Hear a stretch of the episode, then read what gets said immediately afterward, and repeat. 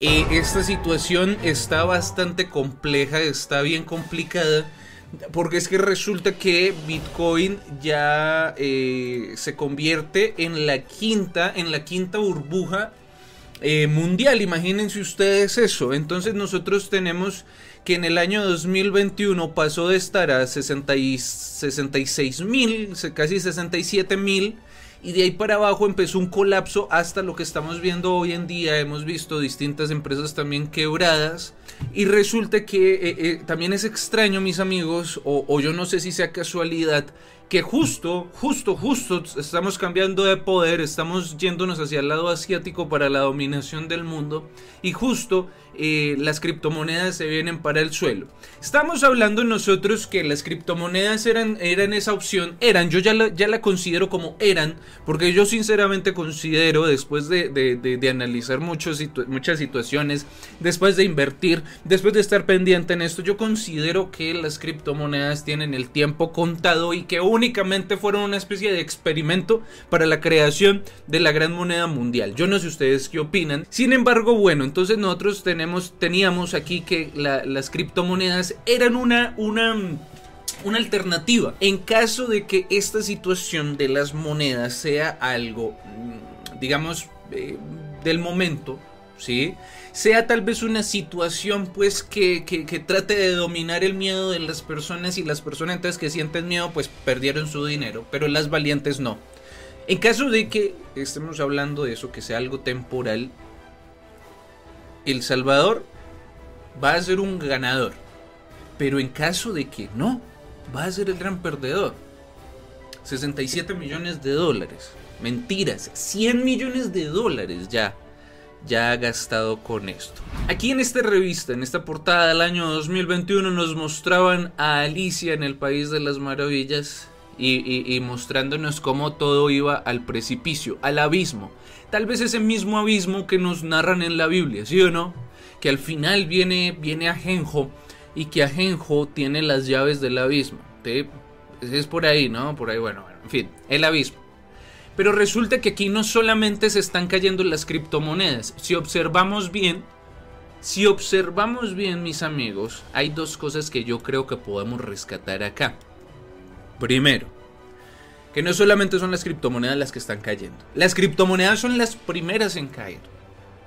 Pero le sigue la economía como tal. Tenemos el signo pesos, que puede ser el dólar.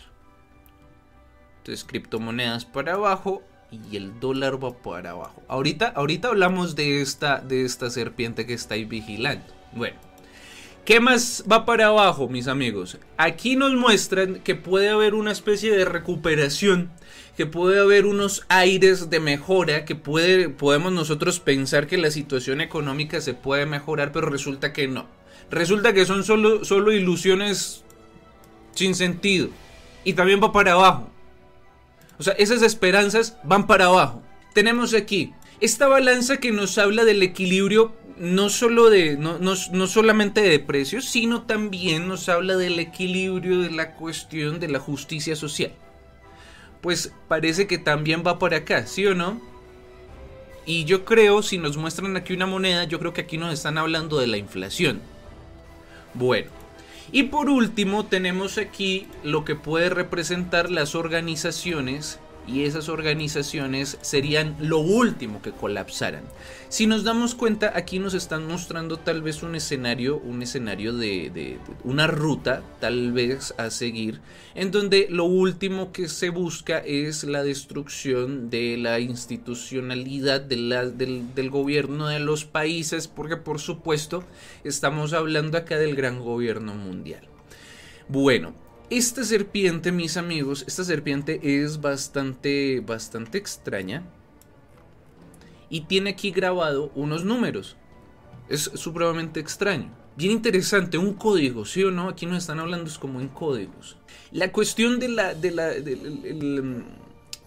la cuestión con, con, el conejo, el conejo es la salida, es la representación a la salida. Entonces, eh, tanto en este, en este cuento de Alicia en el País de las Maravillas como en otras, otras alegorías que, pues existen en el mundo desde hace muchísimo, Se habla que eh, la figura del el conejo es la representación de la salida, de la cura, de la solución, de... ¿Si me hago entender?